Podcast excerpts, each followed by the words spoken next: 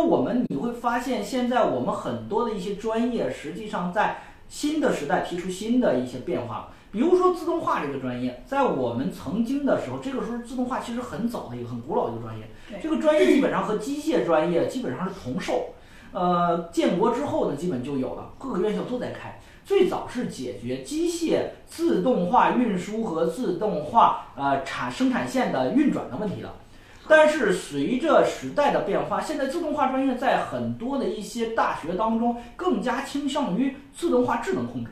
也就是它和信息、电子信息和机械和和我们说的大数据和我们说的呃底层建设和我们说的一些专业进行交叉融合，特别是软件交叉融合。所以说，现在目前来讲，学自动化的同学其实还是很苦逼的。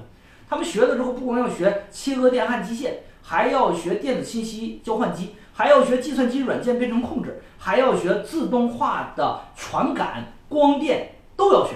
所以说，你会发现一个问题，发现什么呢？在北京就有这样一句话，叫什么？叫做“学在清华，玩在北大，累死在北航自动化”。